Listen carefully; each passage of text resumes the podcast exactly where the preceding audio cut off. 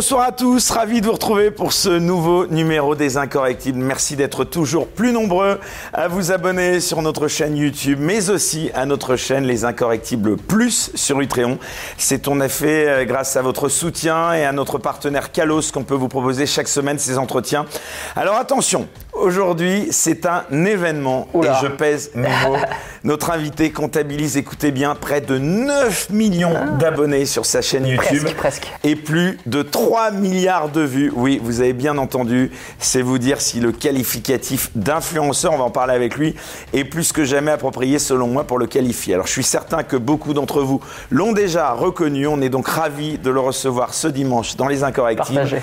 Thibaut InShape, bonsoir. Merci à toi pour l'accueil en tout cas. Merci Salut à pensé à moi. Bah écoute, euh, je crois que tout le monde pensait à toi, mais je pensais pas que tu accepterais. Eh ben écoute, faut tenter, faut tenter. J'ai vu le mail passer, je dis bah écoute, pourquoi pas. Eh ben écoute, comme quoi, voilà, faut toujours essayer dans la vie. Alors mille merci vraiment, je le redis, d'avoir accepté notre invitation et d'avoir accepté de faire le déplacement depuis Toulouse, hein, donc pour venir nous voir. Du sud de la France. C'est vraiment une exclue de te recevoir ici, car euh, vraiment, tu t'exprimes très rarement hein, dans les médias. C'est vrai, j'en fais pas beaucoup. J'essaie d'en faire de plus en plus. Même moi, pour moi, c'est un exercice, parce que souvent c'est moi qui pose les questions aux invités. Ouais pour une fois en inverse. pour une fois en inverse. Donc même pour moi, c'est un exercice dans lequel je suis pas habitué, mais on est là pour ça.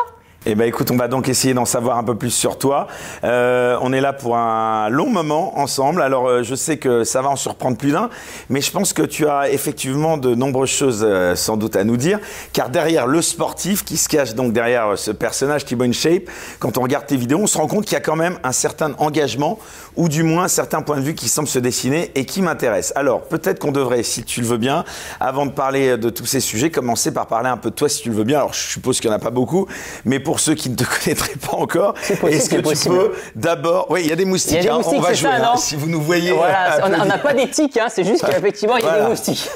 si tu veux bien, euh, donc avant de parler de tous les sujets euh, donc qu'on va aborder, euh, commencer par donc nous rappeler ce que tu fais sur tes chaînes donc YouTube, dont je rappelle les noms Thibaut InShape et Thibaut InShape Entertainment. Exactement, entraînement. Entraînement. Pardon. Entraînement, exactement. Donc moi j'ai deux chaînes YouTube. La première elle a été créée, je crois, si je dis pas bêtises, donc j'ai fait une école de commerce on peut penser. Oui, alors on va, Donc, on va commencer du début. On va commencer du début. Donc euh, moi j'ai commencé euh, les vidéos vers 22-23 ans. J'ai fini mon école de commerce en fait et j'étais déjà passionné de muscu à la base. Ça faisait 5 ans que j'en pratiquais pour mon plaisir personnel, tout simplement.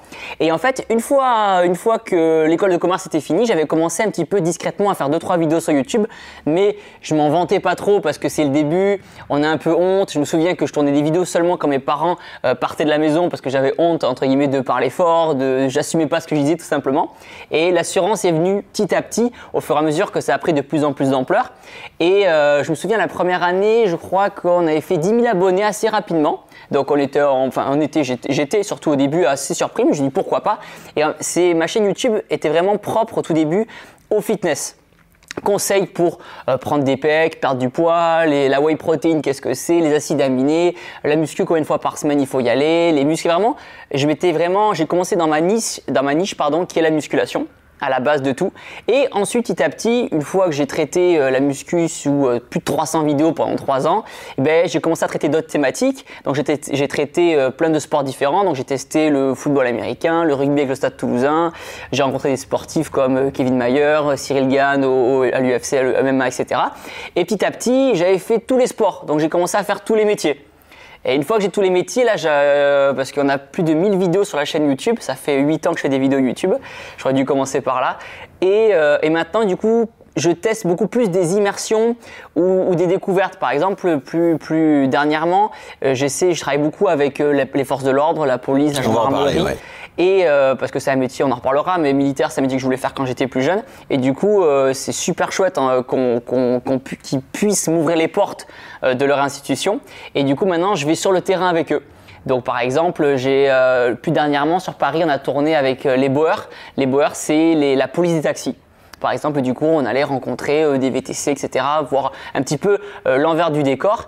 Et pareil avec le SAMU, j'ai tourné avec le SAMU à Toulouse juste hier, hier matin, et on a rencontré ces personnels de santé, voir un peu leur quotidien. Et euh, je trouve ça vachement intéressant parce que même moi, ça me, ça m'anime de vivre des trucs comme ça parce qu'on met le gyrophare, on met le clignot, on est sur le périph', il se passe quelque chose et en même temps ça se ressent dans la vidéo YouTube. Donc moi je prends du plaisir pour tourner ma vidéo YouTube et en même temps le plaisir euh, pour les gens qui regardent euh, la vidéo est partagé aussi. Des sensations fortes, tu as dû en connaître pas mal aussi récemment puisque je crois même que tu as escaladé euh, ouais, la, Tour, Eiffel. Exactement. Bah, plus récemment en fait j'ai travaillé avec la brigade d'intervention de la DOPC exactement de Paris. C'est une, branche de la, police et ils m'ont dit Thibaut on sait que tu es sportif, est-ce que ça t'intéresserait de euh, faire une, journée avec la brigade d'intervention, pendant pas le groupe d'intervention, la brigade d'intervention. Et je dis ok, ok, c'est parti. Et il me dit Thibaut, donc c'est la descente en rappel de la Tour Eiffel. Ok, c'est parti, j'ai déjà fait du rappel, je n'étais pas stressé, je me dis juste c'est hyper stylé, c'est hyper impressionnant la Tour Eiffel, donc on y va. Puis on arrive euh, en bas de la Tour Eiffel et tout, je discute avec euh, les forces de l'ordre, et là il dit Thibaut, on commence à monter sur un poteau. Ok, et je, dis, oh, je dans ma tête, je me dis c'est pour rejoindre l'ascenseur. Puis après on escalade un petit peu, et je dis oh c'est peut-être pour rejoindre les escaliers on continue d'avancer. Et là il me dit bah non en fait euh, on va l'escalader jusqu'au premier étage. Donc il y a 58 mètres exactement. Et, euh, et là bah, en fait la seule sécurité qu'on avait c'était euh, un policier qui était bien sûr d'élite hein, qui était devant moi. Et, et, moi qui était on était ah, attaché par une corde. Par une corde. Il n'y a même pas de mousqueton à la tour Eiffel ou quoi. C'est vraiment on avait une corde. Donc s'il tombe bah, je tombe. Et, euh, et, du coup, il fallait pas que je tombe non plus, sinon je le faisais tomber. Donc en fait, la technique, c'était de, entre euh, les mailles de la tour Eiffel, si je puis dire, il fallait tresser un petit peu de sorte de, de petits chemins. Comme ça, si euh, accident il devait y avoir, on tombait, ben on était retenu par les trucs. Mais c'était la seule sécurité qu'on a fait, qu'on avait. Et du coup là, la vidéo actuellement est en montage et sortira d'ici 10-15 euh, jours sur ma chaîne YouTube. Et ça fait partie, je pense que ça fera partie pendant très longtemps des trucs les plus ouf euh, que j'ai pu faire. Bon, ben, on a de voir ça.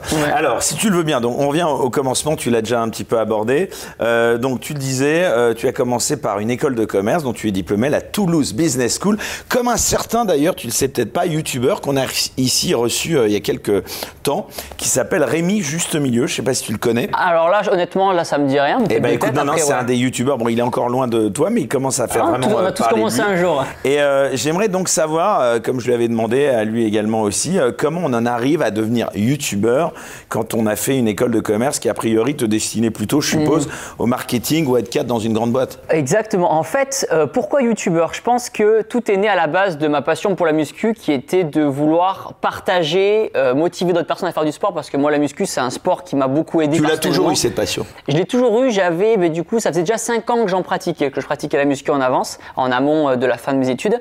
Et du coup j'avais toujours cette passion là et moi ça m'a tellement aidé dans mon quotidien tout simplement, mais pour la confiance en soi, euh, pour être à l'aise en public, etc. ça m'a beaucoup aidé de faire ce sport-là. Et je me suis dit, je dois pas être le seul dans ce cas de figure-là. Et je suis sûr que ça peut aider encore plein d'autres personnes. Et du coup, j'ai commencé à faire. Euh, je voyais aussi, bah, j'avais la chance, grâce à, à cette école-là, d'avoir euh, fait un stage de deux mois au Texas. Du coup, ce qui m'a permis d'apprendre l'anglais, tout simplement, d'être, je dirais pas bilingue, mais de vraiment d'être à l'aise en anglais. Et je me suis rendu compte qu'en France, à l'époque, en 2013, il n'y avait pas de contenu vraiment muscu fitness. On était quelques youtubeurs, mais pas beaucoup.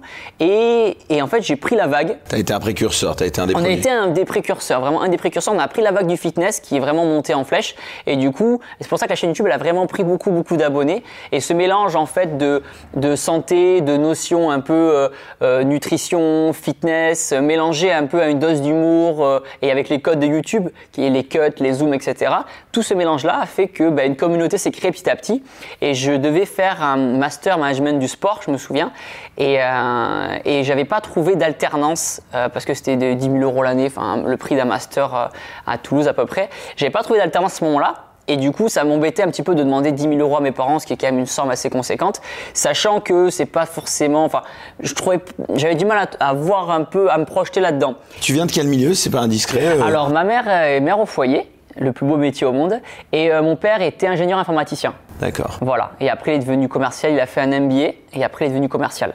Donc, euh, je dirais pas, je dirais pas aisé, mais pas, je dirais euh, milieu, milieu plus. Est-ce que je dirais pas J'ai fait un emprunt pour faire mon école de commerce. Une école de commerce à 6 000 euros l'année quand même. Donc, j'ai fait un emprunt. Donc, voilà, je me suis à peu près un milieu. Ton modèle économique, est-ce que tu peux en parler? Parce que on Par rapport aux entreprises, à YouTube Ouais, à YouTube, parce que c'est vrai, bon, ce sont des sujets un peu, un peu confidentiels souvent, mais bon, est-ce que tu peux nous. Oui, oui je suis à l'aise. Donc, les sources de revenus pour un, un, YouTuber, dans un premier temps, déjà, quand on commence YouTube, ça va être euh, le 21 du mois d'être payé tout simplement par YouTube La monétisation. La monétisation des vidéos YouTube, ça passe par là.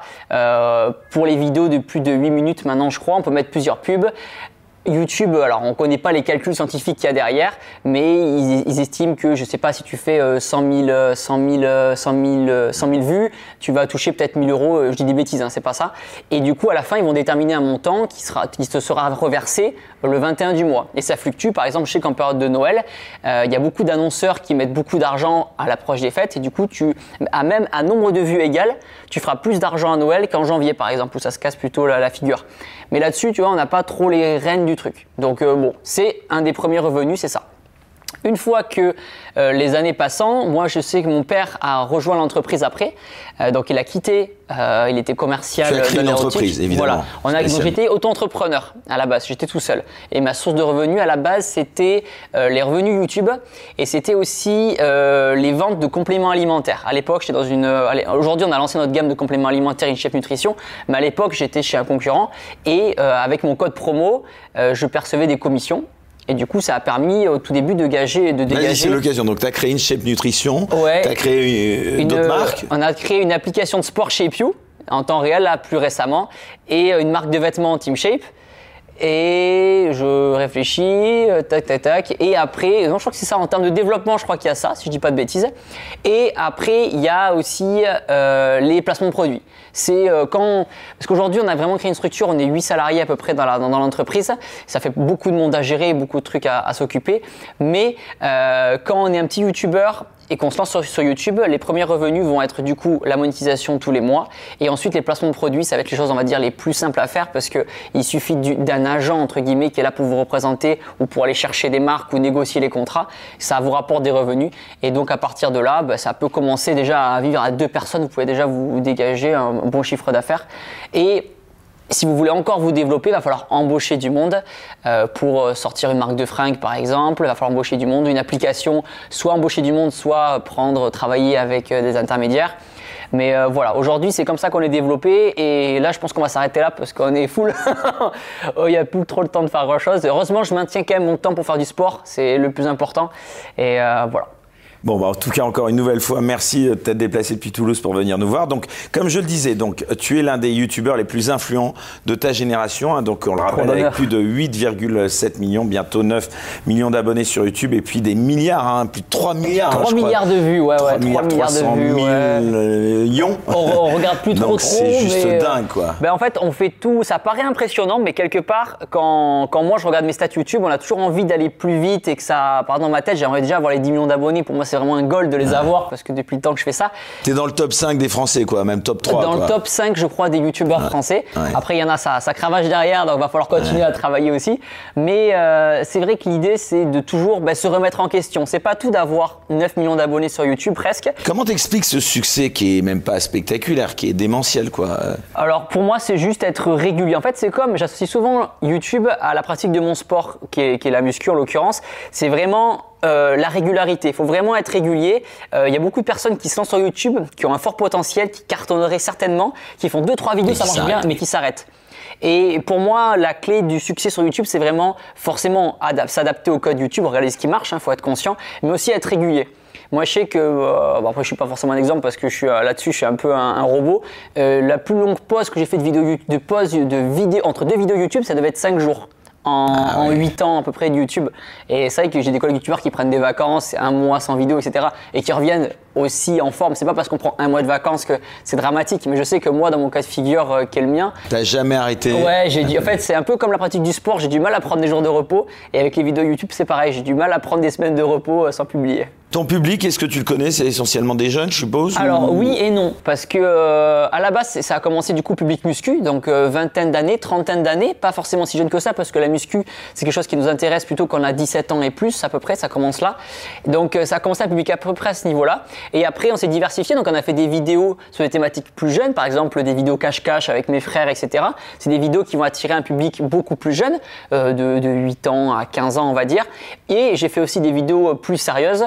Euh, comme, euh, comme aller euh, découvrir le camp d'Auschwitz-Birkenau par exemple, ou, ou d'interviewer Ginette Kolinka qui est une ancienne déportée d'Auschwitz, des thématiques qui sont assez fortes très fortes même, et en fait qui permettent de fédérer un public. Moi, c'est des vidéos que même mes grands-parents, qui ont 80 ans, ils regardent.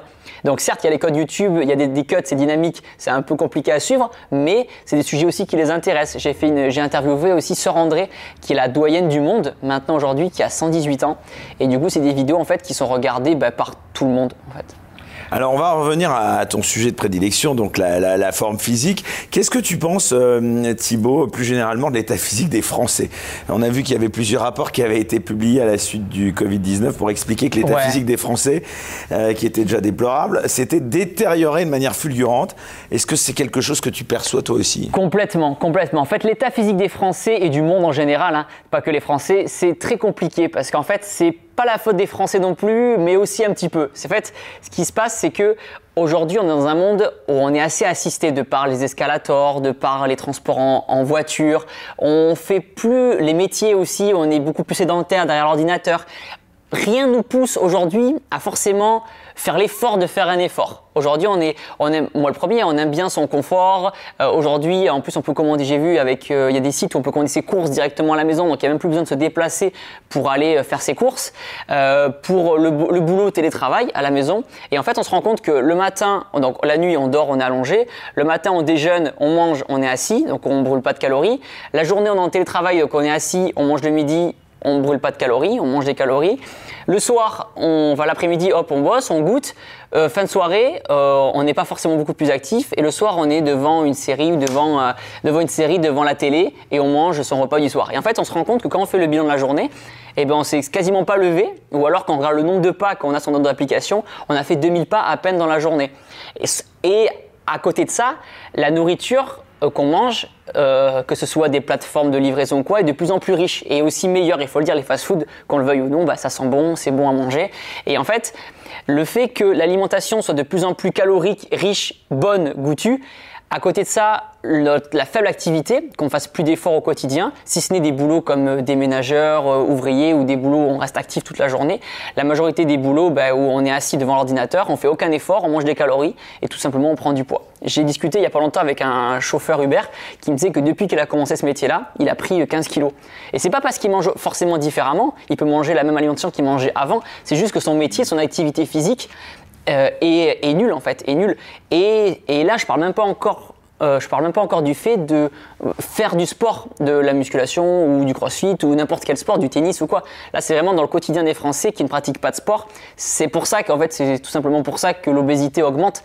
Et, euh, et à côté de ça, pour justement de ne pas prendre de poids en gardant quand même euh, des plaisirs euh, gustatifs de la vie de tous les jours, il faut s'obliger à pratiquer du sport, une activité physique. Donc dans mon cas, voilà, c'est la muscu, mais ça peut être du crossfit, du tennis, de, courir, un jogging le dimanche. Euh, voilà, il faut évacuer ça quelque part. Puis en plus, je le je, mets, je, mets, vraiment ça en avant parce que ça fait, ça fait tellement de bien la tête, ça reset un petit peu tous les problèmes qu'on a, on oublie un petit peu les problèmes de la vie de tous les jours. Donc voilà, pour moi, le problème est là-dessus et ça va pas dans le bon sens, malheureusement, quand on voit dans, les, années à venir. Je ne sais pas trop euh, quelle va être la solution. Euh, voilà, je sais qu'ils commencent à faire des pubs à la radio en disant euh, quand vous pouvez prenez le vélo et transports en quand vous le pouvez prenez le vélo ou allez-y à pied. Sauf que maintenant les vélos ils sont électriques. Donc il n'y a même plus l'effort de pédaler. Donc là-dessus, je pense que l'obésité, honnêtement, sans vouloir être pessimiste, euh, on va pas trop dans le bon sens. La crise de la Covid-19 et notamment les confinements, les restrictions qui ont été imposées aux Français, c'est quelque chose de catastrophique selon toi? Ben En fait, du jour au lendemain, déjà que les gens n'étaient pas actifs, mais bon, ils faisaient quand même l'effort euh, d'aller à leur travail, euh, de bouger un minimum, de se déplacer dans, dans Paris ou autre. Là, les gens sont restés chez eux à la maison. Donc par contre, euh, le Covid, d'un point de vue personnel, c'était incroyable au niveau des statistiques YouTube. Pour un YouTuber, il faut être honnête, il y a beaucoup de gens qui ont bénéficié du Covid, notamment les YouTubers, les streamers, etc. Parce que les gens, en fait, avaient rien à faire et du coup, ont consommé du YouTube. Moi, j'ai ma deuxième chaîne qui s'appelle Thibaut Shape Entraînement qui a 2 millions d'abonnés. C'est aussi dingue, ouais. Ouais, ouais, c'est, bah, en fait, c'est venu progressivement. Et en fait, ce qui est rigolo, c'est que cette chaîne YouTube-là, pour vous te donner une idée, je prenais 800 abonnés par jour à peu près sur cette chaîne YouTube-là c'est reste correct. Et le jour où Emmanuel Macron a annoncé la fermeture des salles de musculation, j'ai pris 10 000 abonnés par jour pendant un mois. Pendant un mois, ma chaîne elle a explosé. Les stats, ça a fait vraiment ça et le jour où les salles de sport ont réouvert, ça, ça a rechuté. Et je croise beaucoup de personnes, notamment tout à l'heure, là, en passant dans la rue, une personne qui m'a dit Thibaut, je suis pas du tout sportif, je fume comme pas possible, mais pendant le Covid, tu as sauvé mon confinement parce que je faisais tes séances de sport euh, sur ta chaîne secondaire, euh, euh, vidéo sur laquelle on fait des abdos en temps réel, 8 minutes, etc. Du coup, les gens sont encouragés, ça les motive, ils sont pas tout seuls. Et du coup, du coup, pendant le confinement, beaucoup de gens ont fait du sport, mais ça. Quand tu dis vidéo en temps réel, c'est-à-dire des live streams, c'est ça Alors, c'est des vidéos que j'enregistre, mais pendant lesquelles, pendant 30 vraies minutes, je fais les séances, je mets un chrono à côté, et les gens après en différé les regardent chez eux et font les exercices aussi euh, avec moi. Alors, est-ce que d'après toi, on met assez le, bien-être euh, et la bonne santé physique en avant en France Je pense mmh. notamment à l'école ou même dans les politiques de santé publique? Alors, moi, je trouve que ça ça commence. Ça commence parce que les gens se rendent compte que l'obésité, bah, ça tue, il hein, faut être conscient. Et que du coup, ils commencent à, prendre en compte le fait, par exemple, je sais qu'il y a, c'était il y a 10 ans déjà, ils avaient supprimé dans les écoles, euh, dans les collèges, les distributeurs de boissons, de coca, etc. Donc je sais qu'il y a des efforts qui sont faits là-dessus. Après, je sais plus ce qui est servi à la cantine. Je sais qu'à l'époque, ce, qui était servi à la cantine, il y avait un effort du LC. Est-ce que c'est toujours le cas aujourd'hui? Je sais pas, malheureusement. Euh, mais je sais qu'aujourd'hui, voilà, les, je pense que l'État, le gouvernement veut pousser les gens à, pratiquer plus de sport. Mais euh, un, ami à moi me disait, on, fera du sport, on ira en salle de sport le jour où euh, les centres de sport seront remboursés par la Sécu, par exemple. Et là, peut-être... parce que ça coûte cher. Ça coûte cher, le sport coûte cher. Bon, c'est ça reste je sais c'est 29 euros par mois une, salle de sport donc c'est pas forcément extrêmement cher mais ça peut quand même représenter un budget euh, tout mis bout à bout bien sûr pour certaines familles. Euh, donc là-dessus peut-être qu'il y a un angle voilà sur euh, disons que le sport ça au-delà du fait d'être bien physiquement ben voilà intérieurement on se sent beaucoup mieux l'esprit le corps tout, tout tout tout marche bien. Et du coup je pense qu'il y a il y a quelque chose à faire au niveau du, du gouvernement. J'avais posté un tweet il y a pas longtemps et j'avais demandé est-ce que on devrait obliger les enfants à pratiquer 30 euh, minutes de sport euh, par jour euh, avant les cours. Et du coup, il y avait deux camps. Il y avait forcément les gens qui étaient pour et les gens qui étaient contre. Et d'un autre côté, il y a des gens qui disaient on peut pas obliger les gens à faire du sport. Mais d'un autre côté, si on les oblige pas non plus, ils vont pas le faire de même. Donc, sans pour autant obliger les gens, peut-être ceux qui verront la vidéo, dites-moi ce que vous en pensez dans les commentaires. Mais il y, a, y, y a une grosse prise de conscience. C'est vrai que là, le, le, Covid, on, s'est rendu compte que les personnes qui décédaient essentiellement du Covid, c'était les personnes qui étaient diabétiques et obèses. C'était les, personnes vraiment à risque du Covid. Donc là, je sais pas ce qui va se passer dans le futur. Mais en tout cas, je pense que l'obésité, ça va vraiment être un problème qui doit et qui sera pris en compte, euh, j'espère, dans, dans les prochaines années.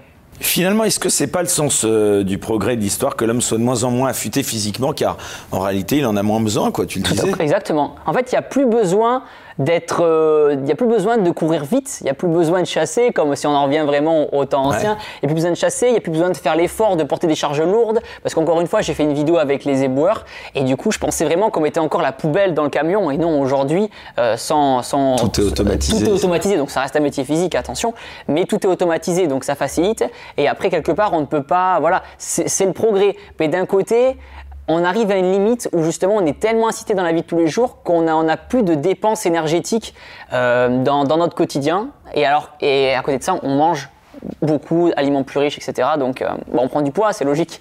Alors, il y a une autre question. Euh, j'ai aussi souvent l'impression qu'on a tendance en France, peut-être à cause justement de ces traditions euh, euh, politiques ou même à cause du charmant physique de nos politiciens, dont on se demande parfois d'ailleurs s'ils passent pas plus de temps à la cantine que dans l'hémicycle. J'ai souvent l'impression qu'on dévalorise le physique au profit d'une soi-disant supériorité de l'esprit. en d'autres mots, qu'on considère presque qu'être grand et musclé, eh bien, c'est être un con, pour faire une question un peu provoque. quel est ton regard là-dessus? Comment t'expliques cela? Tu le ressens ou pas? Bien sûr, bien sûr. En fait, depuis, euh, depuis le jour où j'ai commencé la muscu et que j'ai pris 10 ou 15 kilos de muscles, les, les, critiques ont été, bon, critiques, c'est un bien grand mot, mais ça a été euh, tout dans les muscles et rien dans la tête. Et encore une fois, quand je mets des tweets ou quand on discute dans, sur, sur Twitter ou quand on échange, enfin, on, on, on échange, c'est plutôt, c'est assez virulent à chaque fois Twitter, mais quand il y a une discussion qui est faite, la première critique qui vient, c'est Thibaut, tais-toi, toi, tout ce que tu sais faire, c'est faire des pompes et des abdos. Et voilà, laisse, euh, voilà, laisse ceux qui ont un cerveau, ou va muscler ton cerveau plutôt. Il y a toujours eu des critiques là-dessus. Alors que un moi, peu, je sois beau et tais-toi. Ouais, sois beau et tais-toi, va faire ta muscu, laisse les grandes personnes parler entre elles. Alors que l'occurrence, moi, je suis plus dans une doctrine en mode mens sana in corpore sano, en mode un esprit sain dans un corps sain. Et je me dis, c'est vrai que le, faire du sport, en fait, ça vide tellement la tête que ça peut aider vraiment beaucoup de personnes à, penser autrement, à réfléchir. Moi, je sais que j'ai beaucoup d'idées de vidéos quand je fais mon sport. Et pas forcément en- devant mon ordinateur, assis, à réfléchir. Sais que des fois, voilà, je pense à des trucs euh, quand on court ou quoi, on pense à des choses et ou des réflexions. Puis même, c'est tout bête, mais moi, je sais qu'aujourd'hui, j'ai besoin de cette dépense énergétique, cette dépense euh, dans, la journée. Et si je la fais, si je la fais pas, je, me sens énervé, comme si j'avais besoin de me défouler sur euh, sur sur du sport ou quoi. Et du coup, ce que je fais, c'est que je vais courir 45 minutes et hop, je reviens et après. Tout, est parti, tout est évacué, tout va mieux, euh, plutôt que d'avoir euh, euh, engrainé un petit peu au fond de soi toute cette colère ou cet énervement. Alors Thibaut, justement, euh, j'apprécie vraiment qu'on puisse parler de tous les sujets. hein, tu me l'as dit en arrivant, vraiment. Donc euh, j'aimerais, si tu le veux bien, là, au cours de ce long échange, qu'on aborde aussi euh, d'autres sujets, notamment par exemple le monde des médias. Car en fin de compte, tu es un peu un représentant, même pas qu'un peu, tu es un représentant majeur de cette génération qui vit sur Internet, voire qui vit d'Internet et des médias sociaux alternatifs comme YouTube. Tu n'as jamais pensé à faire de la télé ou à quitter YouTube pour un autre média dit mainstream? Question intéressante, forcément on y pense, On te l'a proposé On me l'a pas proposé directement, mais en toute Ah ouais. honnêteté, en toute humilité, j'aurais pu y aller, euh, que ce soit euh, la radio. Aujourd'hui, on se rend compte que la radio, par exemple, si on prend cet exemple-là. T'aimerais Alors non, non pas que j'aimerais. Enfin, j'aimerais. L'exercice, l'exercice est intéressant de la radio, c'est vachement intéressant. Pour avoir fait deux trois émissions, c'était super euh, à chaque fois. Mais aujourd'hui, euh, le- le- le- notre temps est calculé et si on veut rentabiliser euh, le nombre, l'audience, les vues qu'on fait, aujourd'hui, on fait plus. de- C'est plus intéressant pour nous de faire des vidéos, du contenu sur TikTok, du contenu sur YouTube, du contenu sur Instagram en réel, pour toucher un maximum de personnes. Mais cependant, il ne faut pas rester fermé aux autres médias. Donc là, tu acceptes une invitation. Donc j'accepte donc, une, émission- j'accepte une invitation en émission de télé. Et c'est un média, la télé, que j'ai fait quelques fois. Pourquoi ils t'ont invité là? Euh, pareil pour un portrait. Pour un portrait. Pour un portrait. Et du coup, euh, ce qui est intéressant pour moi, ben, comme on c'est un exercice, en fait, c'est un challenge personnel parce que quand on fait une vidéo YouTube sur ma chaîne YouTube, je suis dans un confort, en fait, entre guillemets, parce que c'est moi qui interview, par exemple, quand je travaille avec le SAMU, c'est plus la personne qui je suis invité qui va être stressée, mais moi je vais être détendu parce que je connais mon média, je connais mon audience, euh, je sais que le montage après, c'est moi qui ai un regard dessus, je peux supprimer s'il y a une blague qui passe pas, etc. Alors qu'à l'inverse, ben, euh, la télé, le direct, etc., c'est un exercice pour moi qui est, pas- qui est plus risqué et ben, des fois voilà faut se mettre en danger donc euh, voilà Bon, bah écoute, en tout cas, super.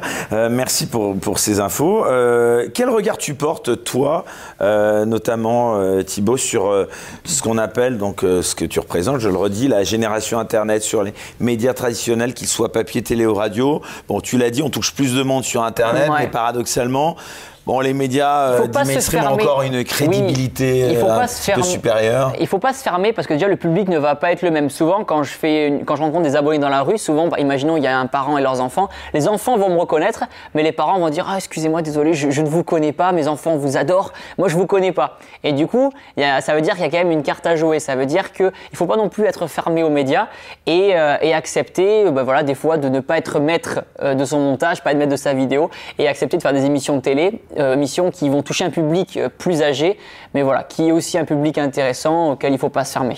T'as l'impression que ces fameux médias euh, dits mainstream, euh, ils sont biaisés, euh, qu'ils manquent de pluralité, euh, ou finalement pas tant que ça Alors, je, alors à l'époque, j'aurais dit, j'aurais dit qu'il y avait une petite guéguerre entre la télé et YouTube, par exemple, mais au contraire, dernièrement, je dirais qu'il y a une sorte d'ouverture euh, entre les, les médias. Il y a un peu plus de cross-média. À, l'époque, quand on faisait une émission de télé, les animateurs étaient plus en mode ah bon, YouTube, on peut en vivre, qu'est-ce que c'est Il y avait un côté un peu dénigrant, gamin.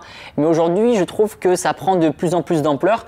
Donc, euh, il y a vraiment, euh, de par les médias, euh, Ah, tu crois pas que c'est parce que, excuse-moi t'interrompre, parce qu'ils sont à bout et qu'ils vont justement piocher les nouveaux talents Oh, ils doivent aussi, comme nous, comme moi qui ai 30 ans aujourd'hui, mais qui dans 20 ans, bah, j'aurai 50 ans, il va falloir se remettre au goût du jour. Donc aujourd'hui c'est leur tour, demain ce sera le mien.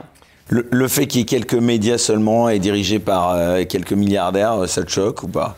Bah, euh, c'est choquant, mais à notre échelle, enfin moi mon échelle, malheureusement, je peux, je peux rien y faire, je vais être honnête. Je- Est-ce qu'il y a des sujets Alors après, c'est évidemment euh, des sujets. Tu fais d'abord, est-ce que tu fais attention à ce que tu dis ou tu te sens tout à fait libre par rapport à ta communauté? Parce que quand on atteint comme ça des tels chiffres, on se dit il y a peut-être des sujets sur lesquels. euh, Alors, je suis complètement transparent sur tous les sujets. Les seuls sujets forcément que je vais éviter d'aborder, ça va être forcément soit soit parti politique, parce qu'en fait, non pas que je suis pas à l'aise avec ça, mais c'est que euh, dans mon quotidien, je travaille avec des équipes euh, très toutes des opinions. caméramans, des cadreurs, etc.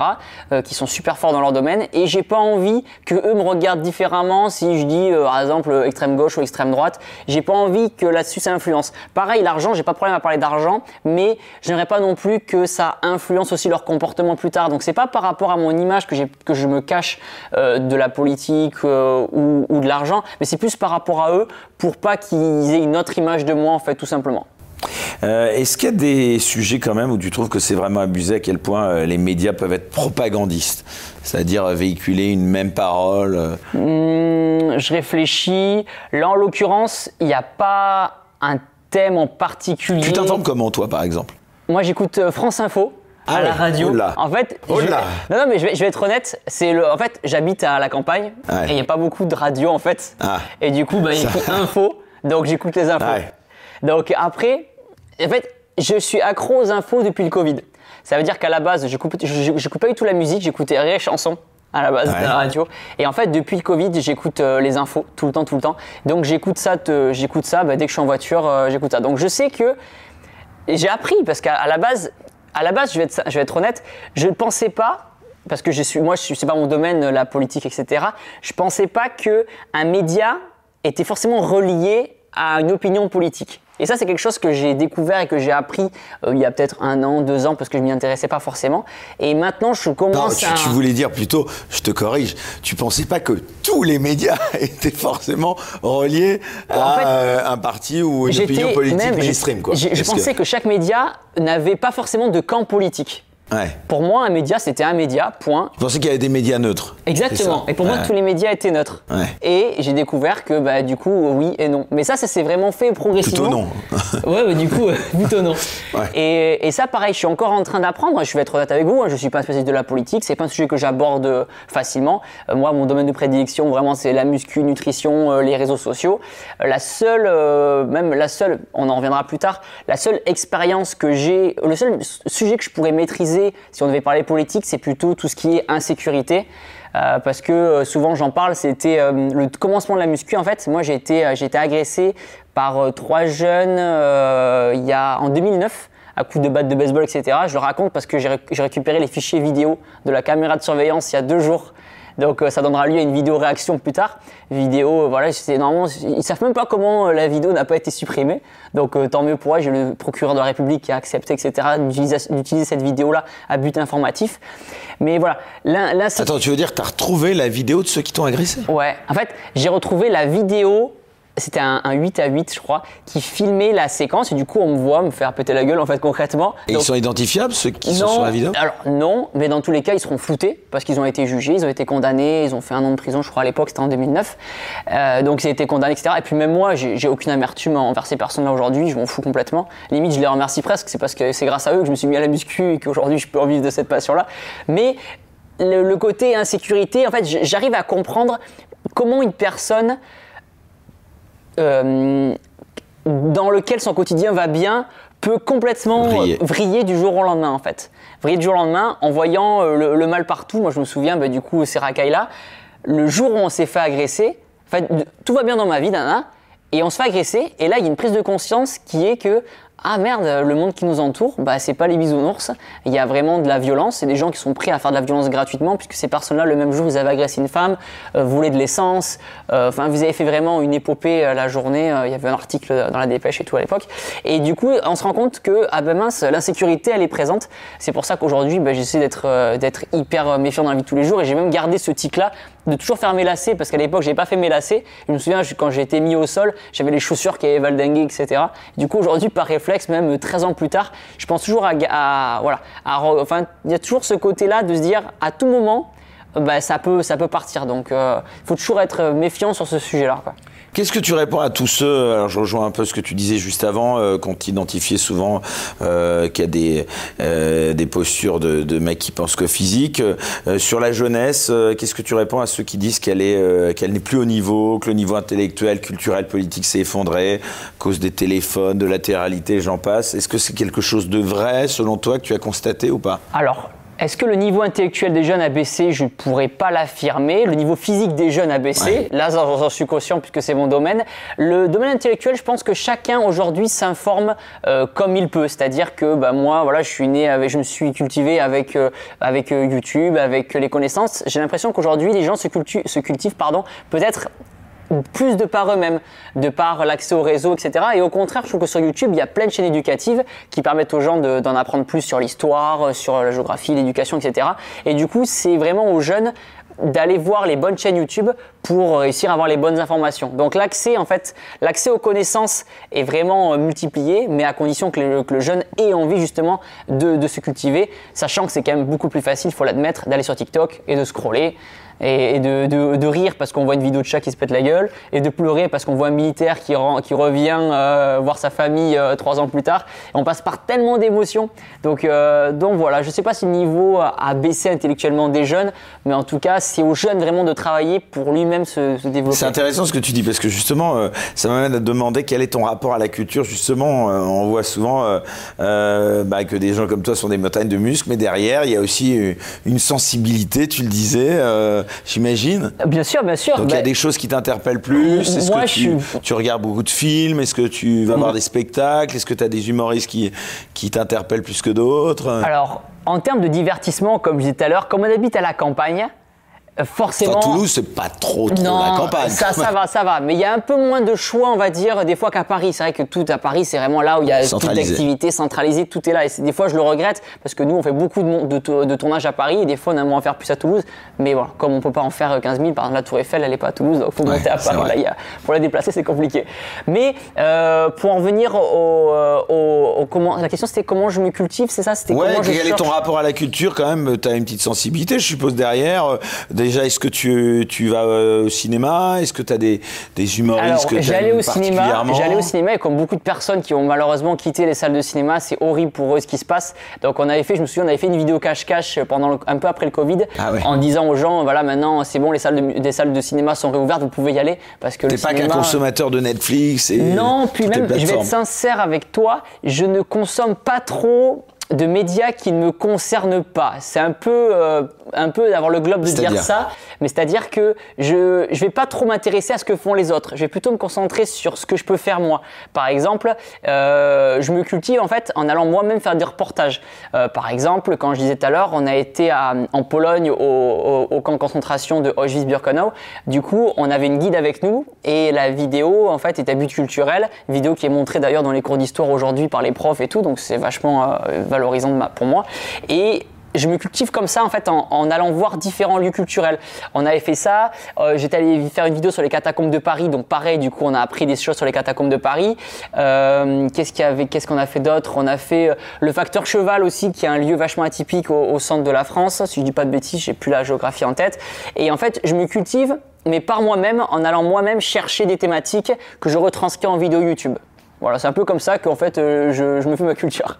Alors on parle inévitablement euh, aussi souvent de la censure euh, sur les nouveaux réseaux sociaux, ou alors de l'autre côté de la fameuse haine qui se déverserait sur les réseaux, comme Twitter, mais aussi sur YouTube, Instagram et j'en passe. D'ailleurs on a appris cette semaine que Elon Musk allait enfin racheter ah, Twitter. je sais pas, ça, te, t'es plutôt heureux, satisfait de ça Franchement, honnêtement, bon, c'est pas un mec. La, censure, tu l'aperçois quand même, tu Alors la, la censure, moi je n'y fais pas trop face parce que le, contenu que je fais est accepté par YouTube. Je fais pas des vidéos euh, qui cherchent à faire polémique. Donc là-dessus, je suis plutôt, euh, plutôt, j'ai plutôt de la chance sur mon contenu TikTok. Pareil, je suis pas victime de la censure, je vais être honnête, euh, mais je fais attention à forcément. La censure des autres. Est-ce qu'elle t'interpelle quand tu vois que la censure, elle a touché, je sais pas, des personnalités comme Donald Trump aux États-Unis, qui alors même qu'il était encore président en exercice, mmh. avait été banni de Twitter et de YouTube. Est-ce que c'est quelque chose bah, qui t'a choqué? Je pense que tout le monde devrait avoir droit à la parole. Après, euh, j'imagine que, enfin voilà, c'est vrai que c'est impressionnant de se dire que des médias comme Facebook, Twitter ont la capacité de faire taire quelqu'un. C'est vrai qu'imaginons demain, si moi je dis une, grosse connerie, Tu es hop, je suis banni. dépendant. Waouh Et là, du coup, bah, tout le business s'écroule. Moi, j'existe Ah, il y a des alternatives maintenant avec Utré, on va en parler. Voilà, voilà. Il, y a- il existe, j'imagine, des sites où on peut héberger ses vidéos, etc. Voilà, il y a des, il y a des, il y a des solutions alternatives. Mais euh, c'est incroyable de se dire que voilà, ces, ces médias-là ont le pouvoir de faire taire quelqu'un s'ils le veulent. Donc voilà, comme tu disais tout à l'heure, à qui appartiennent ces médias? Mais dans tous les cas, le droit à la parole. Moi, je sais que quand il y a, une- quand- je sais, pardon. Moi, je sais que quand il y a un YouTuber qui me critique, je, je, je prends jamais, je, prends assez de recul là-dessus et je me dis juste, ben voilà, il a son droit à la critique, c'est la liberté de- Il y d'expression. a des dialogues inter-youtubeurs, vous vous parlez, On se parle vous avec les- apostrophez, euh, comment tu es en contact avec eux C'est une sorte de, est-ce qu'il y a une sorte de communauté de youtubeurs ou Pour moi, faut voir la communauté des youtubeurs comme des bandes. Il y a des bandes un peu comme à l'école en fait. Il y a des bandes qui vont faire bande à bande entre eux, ils vont faire que euh, des vidéos entre eux. Euh, il y a des autres youtubeurs qui vont faire des, voilà, que des vidéos entre eux. Et, euh, et moi et quelques-uns, on est, on est assez rares, je trouve, à prendre, je dirais pas le risque, mais à prendre, à faire l'effort des fois de rencontrer des gens euh, sur lesquels on pourrait avoir des a priori pour justement casser la glace et, euh, et aller à la rencontre de ces personnes-là pour discuter, échanger. Donc en fait, il faut voir ça un peu comme des bandes, des rivalités. J'irai peut-être pas jusque là, quoique. Est-ce que tu regardes des youtubeurs politiques? Je pense que c'est marrant en plus parce que tu me fais même un peu physiquement penser à lui. Je suppose que tu le connais. Euh, Quelqu'un comme le Raptor par exemple. Est-ce que ça te dit quelque chose? Ismaël Oslimani qui est Alors, donc. je, je le, je le connais sur YouTube. Je sais très bien qu'il m'avait critiqué d'ailleurs dans une de ses Ah premières vidéos YouTube. Je me ah bon, ils sont loin d'atteindre le même nombre de vues que toi, Non, mais ils ont mais- quand même leur petit succès, leur Ouais, influence. mais en fait, aujourd'hui, même si le Raptor, peut-être qu'il regardera la vidéo YouTube, il m'a critiqué Il a pas loin d'un million hein, quand même d'abonnés. J'ai, j'ai rien contre lui aujourd'hui. Si je le croise dans la rue, on a plein de passions en commun d'ailleurs, il doit le savoir. Mais j'ai aucune animosité envers les gens qui me critiquent. En fait, je me dis juste, c'est dommage ou c'est tant pis pour eux d'avoir eu cette image de moi qui est certainement fausse ou faussée par, par Léon Di. Euh, je On va en parler. préfère, je préfère qu'on aille euh, bah, forcément s'expliquer en vrai dans la vraie vie plutôt qu'à qu'à travers les réseaux, même si je peux comprendre qu'il y a des chaînes YouTube qui, euh, euh, dont le modèle économique, c'est la critique. Je je pourrais pas être youtubeur critique, ça me ferait trop mal au cœur de me dire que j'ai fait du mal à quelqu'un en particulier jusqu'à provoquer du harcèlement parce que même si on dit même si un youtubeur dit à sa communauté je le critique mais vous n'allez pas le critiquer, bah, naturellement les mecs ils suivent et ils vont aller le critiquer en masse. C'est pour ça que je suis je pourrais pas dormir la nuit en fait si je m'amusais et si mon business plan était vraiment de juste vivre du critique des gens. Mais bon après si des youtubeurs critiques arrivent à vivre de ça, ils sont épanouis, ça les dérange pas dans leur quotidien, grand bien leur face. Plus largement, que- quel regard tu portes sur l'état de la liberté d'expression en France Euh, Toi qui fais quand même pas mal d'humour dans tes vidéos, est-ce que tu as Ouais. l'impression qu'on peut encore rire de tout en France ou pas? Alors, je, alors oui et non. Donc, on peut rire de tout, mais comme on dit souvent, pas avec Bah, n'importe qui. Et aujourd'hui, je sais que moi, moi, j'adore l'humour noir et je me restreins beaucoup sur YouTube. Et quand je dis je me restreins beaucoup, ça veut dire que j'en fais pas, tout simplement, parce que ça serait pas accepté euh, moralement que Thibaut fasse de l'humour noir. Il aurait fallu peut-être que dès le début, de ma chaîne YouTube, j'en fasse. Mais aujourd'hui, c'est trop tard et, les gens seraient hyper surpris si par exemple je sors une blague humour noir là du jour au lendemain. Les gens vont dire Ouais, Thibaut, qu'est-ce que tu dis? Ça sort d'où ça? Il aurait fallu, je pense, euh, les youtubeurs qui font ça, ils ont habitué leur communauté à, à- là-dessus. Donc, euh, moi, je pense qu'on est, dans un monde où effectivement c'est assez délicat et surtout sur Twitter en l'occurrence, tout le monde se vexe très très rapidement.